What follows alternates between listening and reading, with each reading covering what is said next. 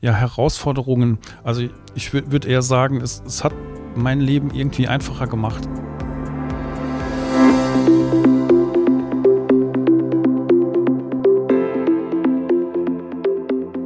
Herzlich willkommen zu Querverlinkt, Technik über dem Tellerrand. Nach unserem letzten Podcast zum Thema Programmiersprachen haben wir heute für euch noch eine vertiefende Folge zu unserem Lieblingsthema Softwareentwicklung im Gepäck. Diesmal geht es um Designkonzepte in der Softwareentwicklung. Genauer gesagt um Domain-Driven Design, eine Möglichkeit, komplexes Software zu modellieren. Da stellen sich natürlich sofort Fragen. Warum modelliert man? Und was hat das mit Softwareentwicklung und Softwarearchitektur zu tun? Thomas Sinwell und unsere Experten Marcel Zinno und Michael Bub erklären es euch. Domain-Driven Design. Wer braucht denn sowas? Viel Spaß beim Hören.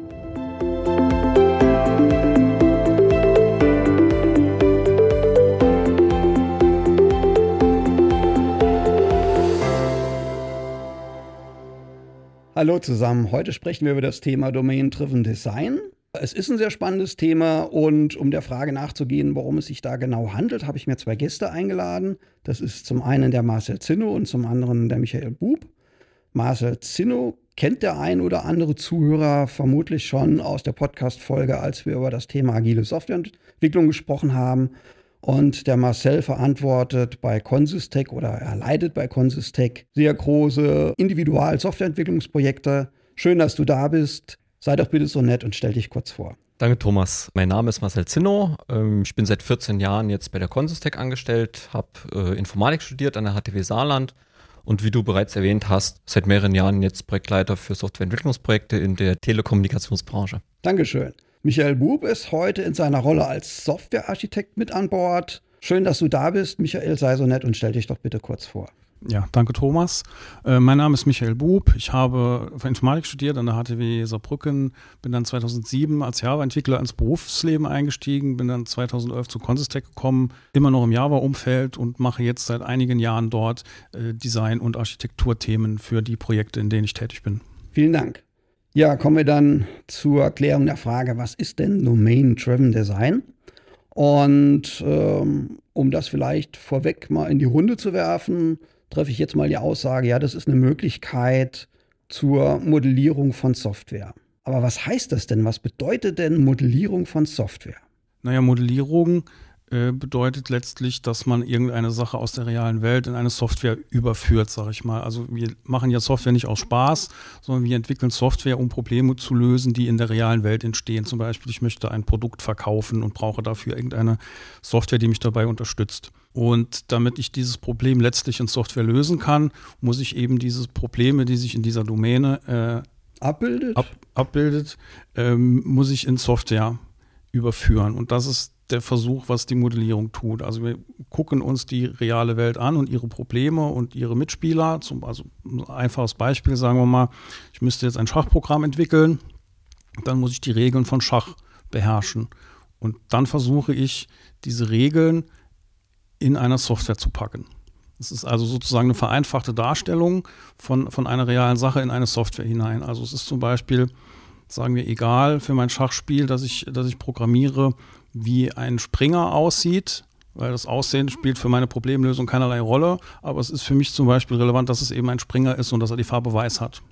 Okay, das müssen wir noch ein bisschen vertiefen, aber mir drängt sich da jetzt oder gerade zwei andere Fragen auf. Was hat das denn jetzt mit Softwarearchitektur oder auch mit dem Code zu tun? Ähm, also die Architektur ist auf der einen Seite eine Vorgabe für Softwareentwickler, wie die Software zu zu modellieren ist, wie die Software aussehen soll, wie die Programmierer das Ganze entwickeln sollen. Also von ihrer Struktur von her. Von ihrer Struktur her, genau. Und äh, auf der anderen Seite äh, werden die Entwickler auch eigene Modelle mitbringen, was dann auch wieder so ein, so ein Teil der Gesamtarchitektur ist. Ich denke da zum Beispiel an Datenmodelle. Ja, die Struktur der Daten, die werden im Groben vom, von der Architektur vorgegeben, an die sich gehalten werden muss, an die sich die Entwickler halten müssen aber so richtig im Detail füllen werden das die Entwickler. Genauso sind das die Code-Modelle. Ähm, es können Sequenzdiagramme erstellt werden, ähm, Aktivitätsdiagramme, um bestimmte Aktivitäten zu modellieren. Und das ist das ganze Zusammenspiel, das ist dann eben Architektur, Softwareentwicklung und dann auch wie wir später noch darauf spre äh, zu sprechen kommen, die Fachexperten. Also wenn ich euch da jetzt richtig verstanden habe, wirkt sich oder äh, reicht diese Modellierung sowohl in die Architektur hinein als auch in den Code. Korrekt? Das ist vollkommen richtig. Also Architektur kann sich auf sehr vielen verschiedenen Ebenen abspielen. Das kann mal sehr, sehr, sehr grob gehen, bis hin zu, dieses System lebt auf diesem Server in irgendeinem anderen Land und dieses System lebt irgendwo anders. Es kann dann aber auch tief runtergehen bis ins Detail, sodass man schon auch Klassenhierarchien angibt und die in welchen Beziehungen miteinander stehen. Also das kann sowohl das große Bild beschreiben, aber auch schon sehr spezifisch, was nachher in einer individuellen Software passieren mhm. soll. Gut, jetzt sind wir auch schon nahtlos bei diesem Thema Softwarearchitektur. Ich denke, so Anfang 1990 wurde das Thema Softwarearchitektur ja ein ganz eigenes Teilgebiet in der Informatik, hatte auch einen Raum bekommen. Da haben sich auch viele kluge Leute schon dazu ausgelassen. Aber worum geht es denn jetzt beim Thema Softwarearchitektur? Ein paar Dinge hast du ja schon genannt. Ja, im Grunde genommen geht es darum, einfach mal einen groben Plan zu haben. Ja, also das Wort Architektur oder Architekt, das kennt man ja zum Beispiel vom Hausbau. Da fängt man ja auch nicht einfach mal ein Haus zu bauen, sondern man macht sich vorher einen relativ detaillierten Plan darüber, wie das denn mal aussieht. Da kann man nicht einfach mal eine tragende Wand irgendwie wegmachen. Die muss schon eine spezifische Stelle. Und so ähnlich ist es dann auch in der Softwarearchitektur. Also man schaut sich eben an, was, was muss ich tun, welche Aufgabe muss ich mit dieser Software erfüllen und da sprechen wir hauptsächlich von nicht funktionalen Anforderungen, also was genau der Inhalt nicht, ist. Was ist das? Äh, die nicht funktionalen Anforderungen, das ist im Prinzip das, das Gegenteil der Fachlogik. Also da, da kommen dann Themen ins Gespräch wie ich muss irgendeine Antwortzeit garantieren können. Dazu muss ich vielleicht eine gewisse Technik anwenden, um die Software eben so schnell machen zu können. Äh, und andere Themen. Da kann zum Beispiel ein Thema Datenschutz mit reinkommen das jetzt irgendeine Auswirkung hat darauf, wie ich ein System baue. Das muss ich berücksichtigen. Und all diese, diese Blöcke, die ich brauche, die gewisse Aufgaben erfüllen, die versucht man in, in der Architektur zu finden und sie zum einen grob, grob aufzuzeichnen und wie sie zusammenstehen äh, im Gesamtsystem äh, und versucht auch kurz zu beschreiben, wie man diese benutzt. Also sozusagen eine Komponente bietet eine Schnittstelle an, über die sie benutzt werden kann und der Rest sagen wir mal, die genaue Implementierung, was dahinter steckt, ist uninteressant. Das ist für die Architektur erstmal uninteressant und wird dann sowieso erst viel weiter unten mhm. vom Entwickler ja. mit Leben gefüllt. Das heißt, was ich jetzt da mitgenommen habe, ist es, dass es bei, den, bei der Softwarearchitektur ja also auch um diese nicht funktionalen Anforderungen geht. Und da war ja auch schon von Performance jetzt die Rede. Ich denke, das kann man ja nahtlos erweitern um Wartbarkeit. Das bedeutet, wenn Software mal fertig entwickelt ist und übergeben ist, dass sie durch andere Leute auch noch oder auch durch das Unternehmen, das sie erstellt hat, gepflegt, weiter gepflegt werden kann, weiterentwickelt werden kann. Es geht auch um Themen wie Zuverlässigkeit. Und äh, du hast Anfang dieses Beispiel mit Hausbau gebracht. Ja. Und da kommt ja auch der Architekt, der macht einen Plan, dann kommt der Statiker, äh, dann wird das vielleicht nochmal modifiziert, irgendeine Mauer wird ein bisschen dicker gemacht oder irgendwo wird noch ein Träger eingezogen, dann steht das. Das ist ja starr. Wie passt denn jetzt das Thema Softwarearchitektur zu agiler Softwareentwicklung? Ist das ein Widerspruch?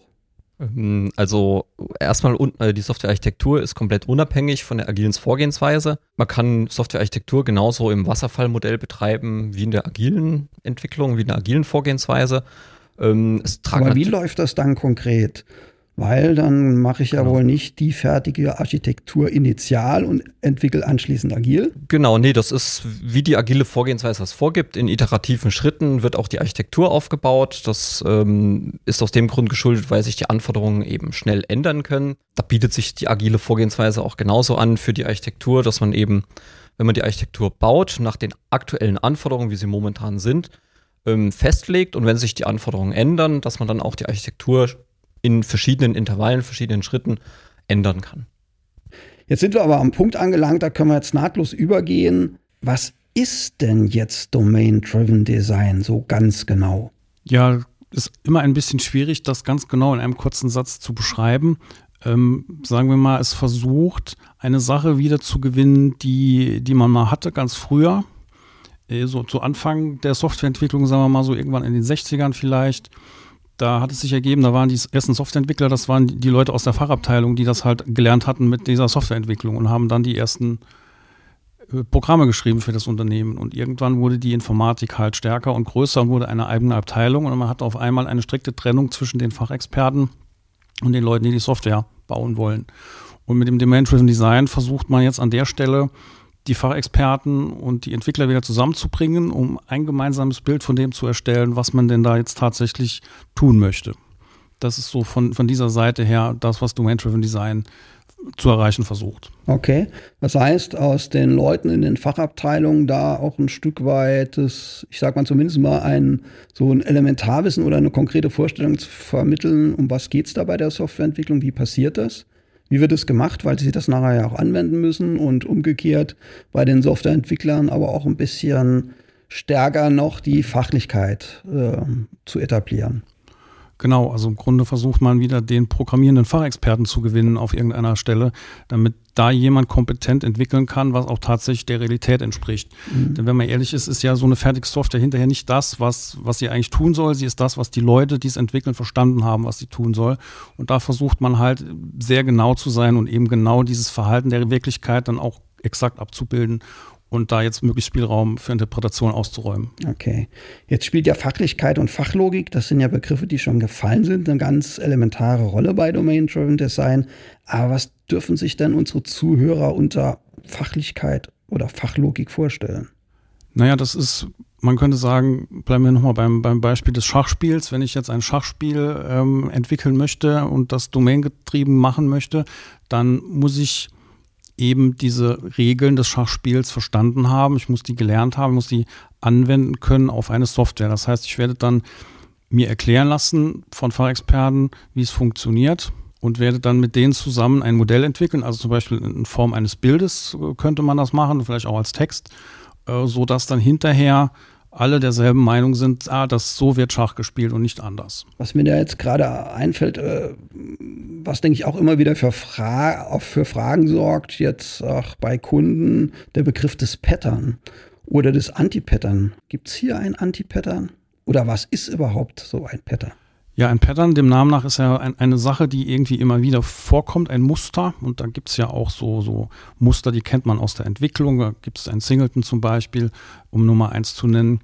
Ähm, und dann gibt es aber auch so Muster, die man immer wieder antrifft, die als Lösungen verwendet werden in Softwaresystemen, die funktionieren zwar, sonst würde man sie ja nicht einsetzen, aber sie haben eher einen schädigenden Effekt. Also sie sind auf irgendeine Art und Weise langfristig nicht gut das kann verschiedene Ausprägungen haben. Sie sind vielleicht zu langsam, sie sind vielleicht schlecht mhm. zu warten, sie bringen irgendwelche Nachteile mit sich und das ist dann typischerweise ein Anti-Pattern. Okay. Und wie würde jetzt oder wie sieht das Anti-Pattern bei Domain-Driven Design aus? Also sind natürlich verschiedene Probleme denkbar, die man da, äh, die man da entdecken könnte.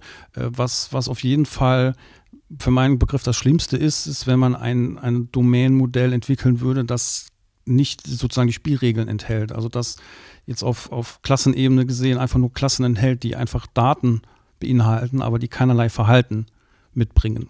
Und das ist genau der Punkt, den das Domain-Driven Design auch erreichen möchte. Also in vorherigen Projekten, da kann man sagen, also gibt es da so diesen Service-Ansatz, nenne ich ihn mal, man hat da diese Datenstrukturen, das ist dann zum Beispiel mein Schachbrett, bleiben wir beim Beispiel, und dann gibt es irgendeinen Dienst, der irgendwas macht mit diesem Schachbrett. Also da ist die mhm. Funktionalität, die Operation ja. und das Verhalten strikt getrennt von diesen Daten. Ähm, das macht es ein bisschen schwierig, das alles im Überblick zu behalten. Und wenn man ein richtiges funktionierendes Domain-Driven Design erstellt, dann hat man das Schachbrett und das Schachbrett hat auch gleich die Operation, die, die es zum Beispiel ausführen soll. Also das Schachbrett hätte jetzt vielleicht diese Operation, mache einen Zug von einer Figur auf ein spezifisches ja. Feld. Das wächst da alles zusammen. Okay. Jetzt würde ich gerne noch ein bisschen näher auf das Domänenmodell eingehen bei Domain-Driven Design. Also ich habe es wahrgenommen, dass es da ganz viel Fachwording gibt, was in Teilen erstaunlich nah an einer Begriffswelt ist, die man auch als Laie ganz gut verstehen kann. Aber das hat ja auch, denke ich, eine Absicht, da kannst du ja ein bisschen was zu sagen und vielleicht mal ein paar von diesen Begrifflichkeiten erläutern. Michael, kannst du da noch ein bisschen was zu sagen? Ja, also wenn man sich Domain-Driven Design näher anschaut, da gibt es ganz, ganz viele Begriffe, die da auftauchen. Ähm, ich will mich da mal nur auf ein paar wesentliche beschränken, die, glaube ich, so der Knackpunkt sind des Ganzen. Ähm, da ist zum einen ein Begriff, der heißt Aggregat. Das, das ist sozusagen, ich sage immer so salopp, das ist der Star dieser Domäne. Also zum Beispiel jetzt beim Schachspiel, das wäre jetzt das Schachbrett, das ist so das Hauptding, mit dem ich operiere. Ähm, es ist jetzt, glaube ich, definiert konkret als, als eine Gruppe von zusammenhängenden Objekten. Also ich stelle mir jetzt vor, wenn ich das Schachbrett designe, dann hat das eben auch irgendwie diese Figuren, die es in sich trägt. Also das ist dann ja. nicht, nicht nur ein einsames Schachbrett, sondern es ist dann schon eine komplexere Struktur, das auch eben diese Figuren und ihre Position etc. in sich trägt. Das wäre in diesem Beispiel wahrscheinlich ein typisches Aggregat. Das Aggregat zeichnet sich dadurch aus, ähm, dass es auch die einzige Komponente ist oder die einzige Klasse, wenn man so will, ist, äh, die diese Operation empfangen kann. Also es ist dann so geregelt, auch wenn ich diese Figuren habe als einzelne Objekte, dann kann ich keine Figur direkt ansprechen, wenn ich das so modelliere. Äh, wenn die so in dem Aggregat stecken, dann muss ich das immer über das Schachbrett tun.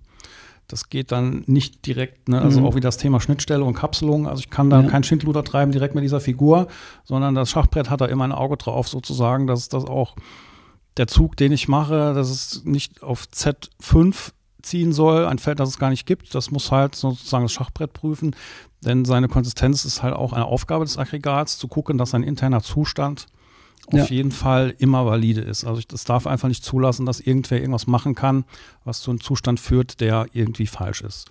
Das, das ist so grob die Rolle des Aggregats. Das ist auch, sage ich mal, das wichtigste Ding für meine Begriffe in so einem Design.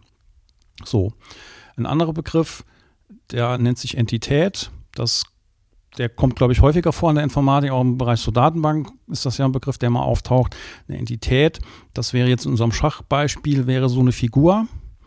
Äh, das ist ein Ding, das hat auch irgendwelche Informationen, äh, die es mitbringt, aber es hat auch insbesondere eine ID, genauso wie das Aggregat, äh, über die es gezielt angesprochen werden kann. Das heißt, es ist mir nicht egal, welchen weißen Springer ich jetzt ziehen muss, mhm. sondern das ist ein spezifischer ja. und deswegen muss ich den auch spezifisch benennen können über eine ID. Und das bilden Entitäten ab. Das, das letzte Ding und auch sozusagen das wahrscheinlich einfachst zu verstehende, würde ich mal behaupten, ist dann das Wertobjekt. Das hat man auch an anderen Stellen vielleicht schon mal gehört, den Begriff. Das ist dann zum Beispiel, also in unserem Schachbeispiel könnte das die Farbe sein das ist einfach ein, sozusagen ein einfacher Wert. Es könnte ein komplexerer Wert sein. In, in, der Literatur wird gerne Geld als Beispiel genommen. Da hat man dann so eine einfache Klasse mit, mit zwei Attributen. Das ist dann der Betrag und die Währung. Äh, und da gibt es keine ID, weil es ist mir egal, äh, was genau das für zum Beispiel drei Euro sind, sondern da sind drei Euro immer drei Euro, ganz egal, welche es sind. Mhm. Das hört sich jetzt alles ein Stück weit trocken an oder auf alle Fälle mal theoretisch. Was erreicht man denn jetzt mit so einem Domänenmodell ganz konkret? Warum treibt man diesen Aufwand? Warum hat man diese Konstrukte eingeführt? Also zum einen ist das äh, Domänenmodell dafür da, um den Fachbereich mit den Softwareentwicklern zusammenzubringen. Ähm, Gerade bei großen äh, Softwareprojekten können die Funktionalitäten so komplex sein, dass es von einer Person oder von, von ein paar einzelnen Personen gar nicht mehr äh, zu bewerkstelligen ist.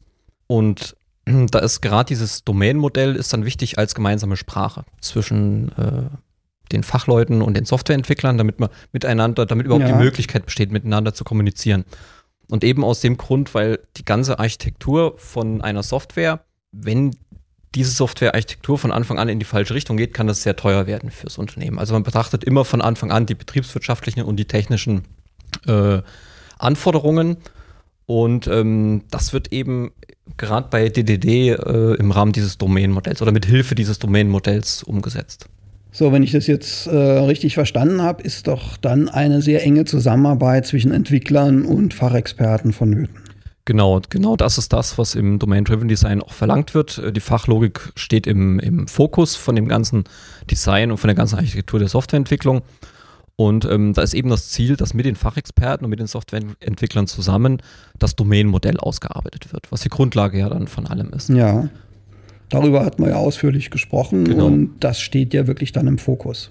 Genau, und die Vorteile davon sind dann eben, ähm, dass man betriebswirtschaftliche äh, Funktionalitäten, dass man den Fokus da drauf legen kann, was e, aus, von den Fachexperten kommt, genauso wie die technischen Anforderungen, die dann von Softwareentwicklern kommen. Oder ähm, vom IT-Betrieb. Oder vom IT-Betrieb, genau.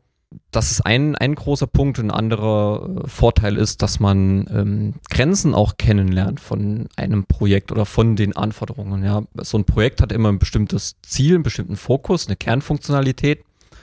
Und ähm, die ist im ersten Schritt für die Fachexperten auch gar nicht so ersichtlich.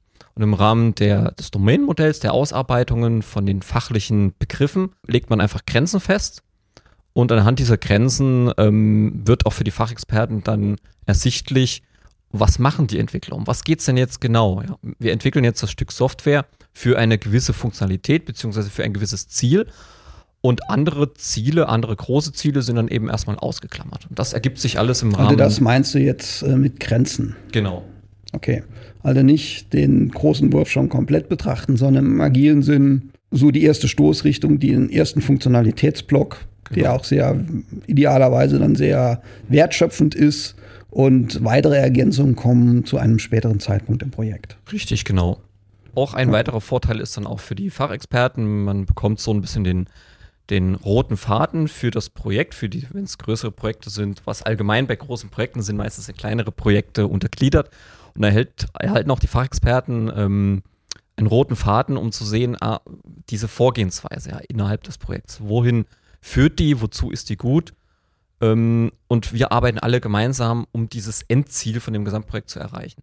Ähm, ich denke, ein spannender Aspekt auch noch für die Leute jetzt aus den Fachbereichen ist es, auch ähm, ein Stück weit zu lernen, was äh, vielleicht bei einem aus Ihrer Sicht einfachen fachlichen Anforderungen im Hintergrund alles implementiert werden muss, an was man vielleicht rein von der Fachseite gar nicht denkt.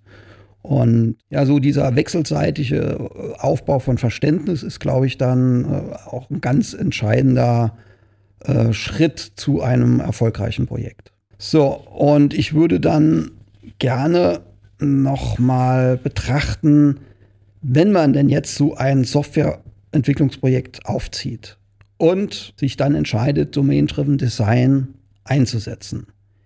Wie läuft sowas denn konkret ab? Wir haben jetzt vieles über Konzepte, über Begrifflichkeiten, über Zusammenhänge gesprochen, aber möglicherweise hat der Zuhörer noch gar keine konkrete Vorstellung. Und was heißt das jetzt? Wie sieht das dann in der Praxis aus? Könnt ihr da bitte noch ein bisschen was zu sagen? Äh, ich kann mal versuchen, äh, meine Eindrücke zu schildern. Also man, man läuft insbesondere natürlich dann in Probleme hinein, wenn man mit mehreren Teams arbeitet. Also da muss man schon aufpassen, was man da tut. Also ich hatte eben erwähnt, zum Beispiel beim Aggregat, es muss sicherstellen, dass es konsistent ist, dass es eben den, den Regeln sozusagen des Spiels entspricht. Und wenn man jetzt beliebige Leute an diese Stellen heranlässt, von denen sie vielleicht nicht unmittelbar Ahnung haben, dann kann das nach hinten losgehen. Man ist also gut beraten, auch wenn man diese Software entwickelt, eine gewisse Trennung herbeizuführen zwischen dem Code und den unterschiedlichen Teams. Also da gibt es auch diverse Möglichkeiten, das zu organisieren. Da gibt es auch diverse Begriffe zu, die hier aus dem DDD kommen, die, die versuchen, so gewisse Abhängigkeiten zwischen Teams und ihre Entwicklung zu koordinieren, sodass man sich nicht gegenseitig unbedingt reinfuscht, dass der eine nicht allzu abhängig ist vom anderen. Äh, das wird da schon so ein bisschen auch diskutiert.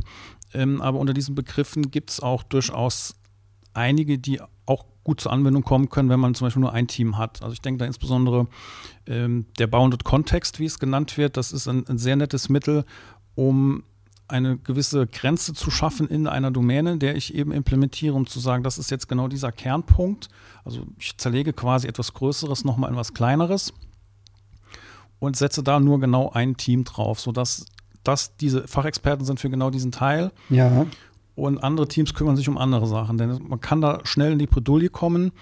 Wenn wir beim Schachspiel bleiben, dann habe ich hier mein Schachbrett in, in der Domäne, äh, wo ich eben Schach spiele. Und es könnte, sagen wir mal, dasselbe Unternehmen, das Schach spielt, das will auch Schachbretter verkaufen. Also taucht das, der Schachbrettbegriff nochmal auf, ganz woanders, mhm.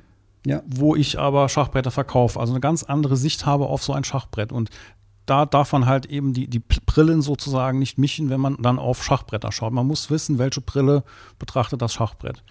Wenn wir jetzt an dieser Stelle angelangt sind, würde ich noch gerne über Kernfachlichkeit sprechen. Das ist ja doch auch ein sehr, sehr wichtiger Begriff im Rahmen des Domain-Driven Design.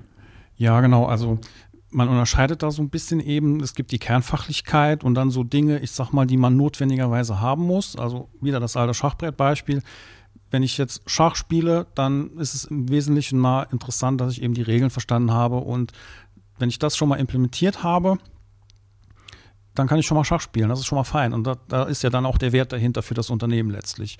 Jetzt gibt es aber natürlich so, naja, so Sachen, die man eben immer hat. Ich brauche irgendwie eine rechte Verwaltung. Wenn, ich Schach spielen möchte, dann muss ich mich vorher ausweisen, als wäre ich Schach spiele. Ich darf nicht jeder Schach spielen, natürlich, ganz klar.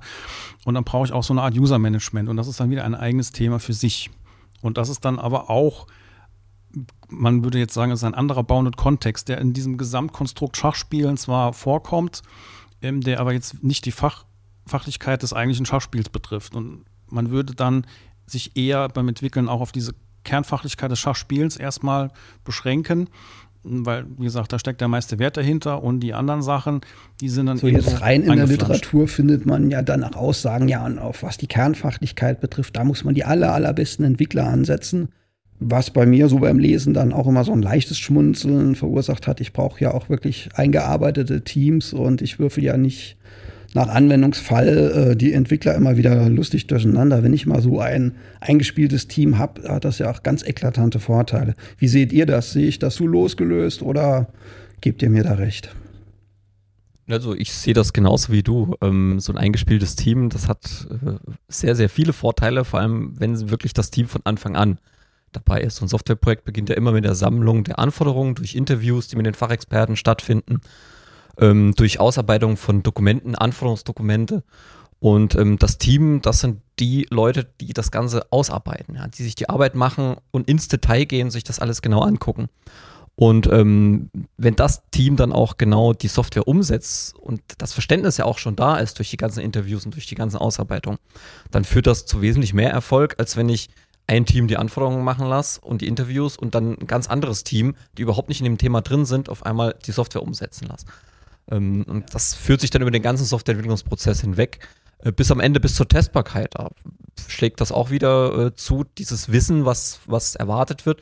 Das muss das Gesamtteam kommen. Und zu dem Team gehört dann eben auch der Fachexperte dazu, der dann seine Fachlichkeit testen soll. Ähm, wenn diese Leute, wenn die Fachexperten nicht von Anfang an dabei sind, weiß keiner, was getestet werden muss. Gut, dann möchte ich unser bisheriges Gespräch kurz zusammenfassen. Domain-Driven Design ist eine Möglichkeit zur Modellierung von Software mit dem Ziel, fachliche Anforderungen möglichst gut umzusetzen. Die Softwareentwicklung an sich, ja, die erfolgt agil und das in einer Art und Weise, so, wie man das kennt. Das Besondere an Domain-Driven Design ist nun die Fokussierung auf die fachliche Logik. Da haben wir ja ausgiebig drüber gesprochen und die wird durch viele Aspekte im Domain-Driven Design adressiert. Ja, für die Fachseite und Fachseite kann im eigenen Hause sein. Das kann aber genauso gut auf der Seite des Auftraggebers sein. Ja, jedenfalls für die Fachseite bedeutet das, dass durch die von den Entwicklern verwendeten Begrifflichkeiten in Kombination mit der agilen Vorgehensweise eine gute und möglichst präzise Verständigung zwischen Entwicklern und der Fachseite entsteht. Gut, abschließend möchte ich euch zwei persönliche Fragen stellen. Oder was heißt persönlich? Oder von jedem mal wissen, was seht ihr denn so als die größte Herausforderung in Projekten, die jetzt auf Basis von Domain-Driven Design umgesetzt werden? Marcel, magst du starten oder? Ja, also ähm, für mich ist ganz klar als größte Herausforderung in Projekten mit äh, Domain-Driven Design die Kommunikation mit den Fachexperten. Allein schon, weil sich DDD an die agile Vorgehensweise orientiert und sobald eine agile Vorgehensweise ähm, versucht wird, in, in ein Software oder in, in ein Unternehmen in ein Softwareentwicklungsprojekt reinzubringen, dann kommt das bei, bei Fachexperten, die das nicht gewohnt sind, ähm, stoßt das erst, stößt das erstmal an, an Grenzen. Das an. ist ja dann noch das so der generelle Effekt, den man beim Menschen vorfindet. Es gibt wenige, die sich immer nach Veränderungen, nach Neuem geradezu lechzen. Und bei vielen äh, setzt so eine natürliche Reaktion des Widerstandes vielleicht eher mal ein. Also das erkenne ich nicht. Und äh, ja, das heißt also letztendlich ein Change-Prozess, den man da durchlaufen Richtig, muss. genau. Ja, okay. Ja, wie sieht es bei dir aus, Michael? Ja, Herausforderungen. Also ich würde eher sagen, es, es hat mein Leben irgendwie einfacher gemacht. Also äh, ist natürlich erstmal als Entwickler ein bisschen eine Herausforderung, das alles zu verstehen und auch richtig anzuwenden. Und ähm, ja, einfach dahinter zu steigen, wie, wie das eigentlich funktionieren kann.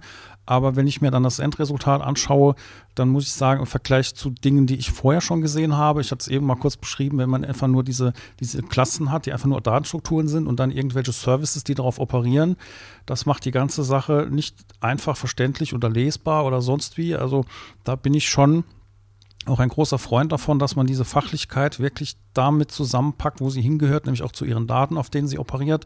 Also die Spielregeln und die, die Dinge, mit denen gespielt wird, sozusagen direkt in einer Schublade aufbewahrt, sodass ich sofort sehe, was Sache ist. Das gefällt mir unheimlich gut an der Geschichte. Und sofern bin ich eigentlich nur begeistert, möchte ich mal fast sagen. Ähm, und kann eigentlich gar nicht sagen, dass es jetzt eine große Herausforderung war. Es war eher eine Erleichterung. Ja, super. Vielen Dank, Michael. Im Untertitel zur aktuellen Folge haben wir provokant die Frage gestellt, wer braucht denn sowas? Ja, ich denke, dass wir diese Frage für Domain-Driven Design jetzt erstmal beantworten konnten. Und ja, zusammenfassend können wir festhalten, dass Domain-Driven Design eine gute Vorgehensweise zur Umsetzung von Softwareentwicklungsprojekten für alle Unternehmen ist, die ihre Prozesse durch eine Unternehmenssoftware abbilden möchten. Ja, warum will man sowas? Da gibt es sicherlich ganz unterschiedliche Beweggründe. Ja, ein Grund kann sein, dass vielleicht gewachsene, heterogene IT-Strukturen abgelöst werden sollen. Oder die softwarebasierten Prozesse sind nicht mehr schnell genug und müssen besser skalieren. Es kann natürlich auch sein, dass ein Unternehmen vielleicht noch gar keine gute IT-gestützte Abbildung ihrer Prozesse hat.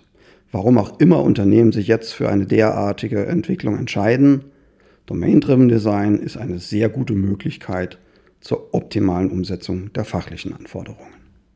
Ja, vielen Dank. Hat mir Spaß gemacht, wie immer. Wenn ihr Fragen habt oder Anmerkungen habt, dann schaut doch gerne in die Show Notes. Ich freue mich schon auf die nächste Runde in vier Wochen. Bis dahin, tschüss. Tschüss. Tschüss.